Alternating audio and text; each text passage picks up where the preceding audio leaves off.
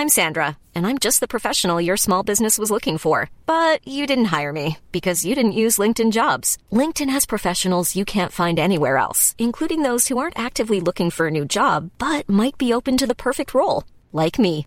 In a given month, over 70% of LinkedIn users don't visit other leading job sites. So if you're not looking on LinkedIn, you'll miss out on great candidates like Sandra. Start hiring professionals like a professional. Post your free job on linkedin.com/people today. Bonjour à toutes et à tous, euh, bienvenue dans ce Morning Mood du mardi 2 novembre.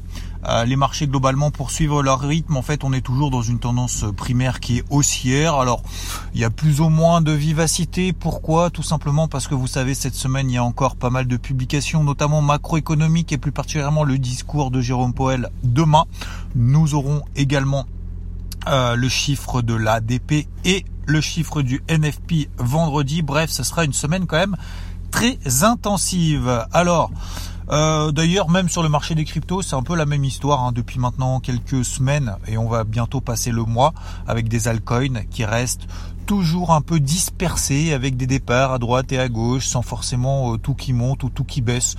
Il y a juste un petit peu voilà des décalages à droite et à gauche. D'ailleurs, tiens, en parlant de décalage, c'est la même chose également sur les marchés traditionnels avec Tesla qui a dépassé les 1300 milliards de dollars. Il y a une semaine, Tesla était à 900 dollars. On était euh, sur des records historiques, hein. euh, pile poil sous les records historiques avec une petite euh, progression qui est, enfin une petite progression, une progression qui était en train de s'installer depuis quelques semaines, mais lentement, sans vraiment faire de bruit. Et là, d'un coup, tout s'est accéléré depuis qu'on a pété le, le, seuil des 1000 dollars l'action. Donc, on était à 900 dollars. Si certains estimaient qu'on était dans des prix euh, déjà stratosphériques, bah, on est 30%, euh, 35% sur des niveaux encore plus stratosphériques il y a une semaine. 35% alors qu'on était sur des records historiques. La preuve que c'est pas parce que ça monte beaucoup, c'est pas parce que ça monte vite qu'il y a plus de chances que ça baisse vite. La preuve, si à chaque fois on essaye justement de se placer dans le sens de ces flux-là, même si on arrive à la bourre, même si on a deux ans, trois ans, quatre ans, cinq ans de retard, à la rigueur, c'est pas grave. Si on prend 30% en une semaine, c'est absolument colossal. Bref, Tesla maintenant alors représente largement plus que tous les constructeurs automobiles réunis alors que sa part de marché sur l'auto est de 2%. Euh, D'ailleurs, euh, sa marge, je crois, elle est inférieure à celle de Porsche. Mais euh, voilà, tout ça pour dire qu'il y a des décalages qui peuvent s'opérer alors qu'on n'est pas forcément à l'aise avec un, niveau de marché actuel. D'ailleurs, je l'ai dit et je, le répète encore, hein, je suis vraiment pas à l'aise, même si encore une fois ça monte. C'est pas pour autant que je vends euh, tous les 5 points de hausse. Au contraire, j'attends des signaux baissiers, notamment sur les indices euh, internationaux, mais ça m'inspire pas de payer là il y a, un mois, euh, ça m'inspirait de payer, malgré le fait que tout le monde pensait effectivement que tout allait s'effondrer parce que c'est le début de la fin, euh, tapering, inflation, machin, etc. Bah, finalement, on est au-dessus des records historiques, hein, un mois après.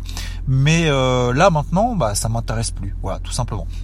Bref, parenthèse fermée. Donc globalement, dans le contexte, le dollar américain se maintient. Le taux à 10 ans aux États-Unis n'inquiète pas. On repasse sous les 1,55%.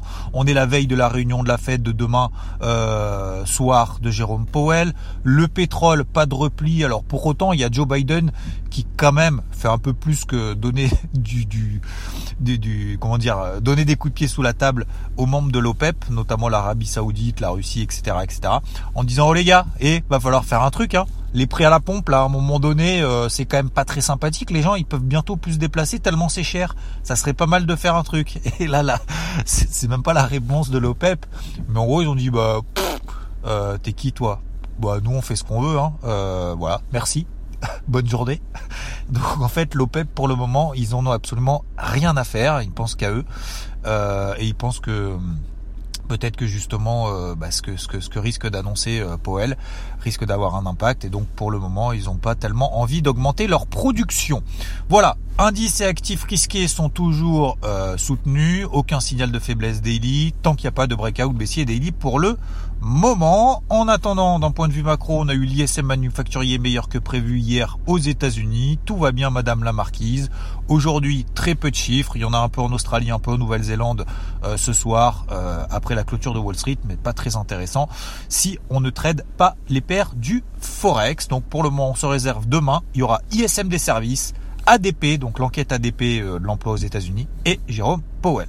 Concernant la partie microéconomie, Google contre-courant moins 3%, Tesla on fire, euh, et concernant les plans en cours que je vous avais partagés, euh, j'ai suivi donc l'achat du pétrole dans le sens de la tendance primaire. On est passé au-dessus des 84 dollars. On a fait le premier objectif à 84,85 dollars. Premier objectif atteint.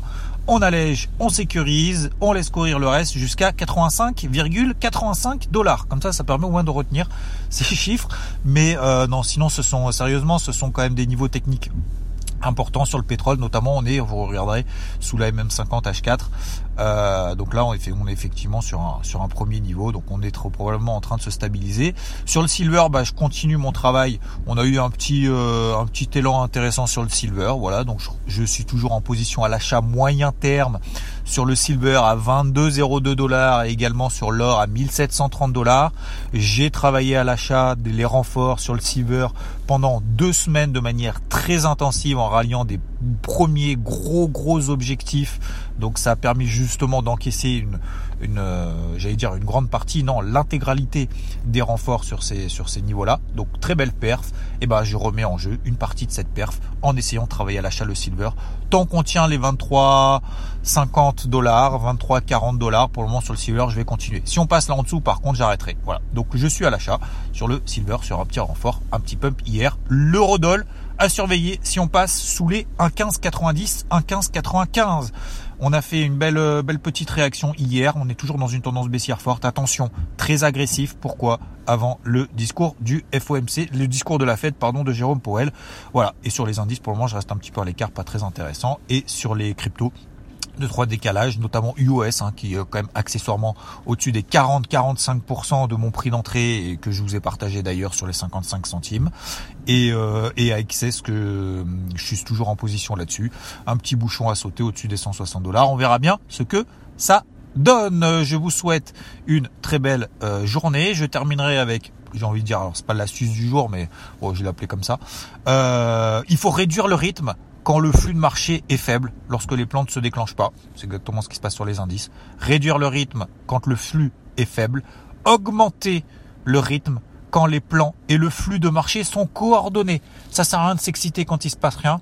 Par contre, quand ça commence à s'exciter, c'est là qu'il faut être présent. Je vous, je vous laisse là-dessus. Excellent mardi de novembre à tous et très belle journée. Ciao, ciao.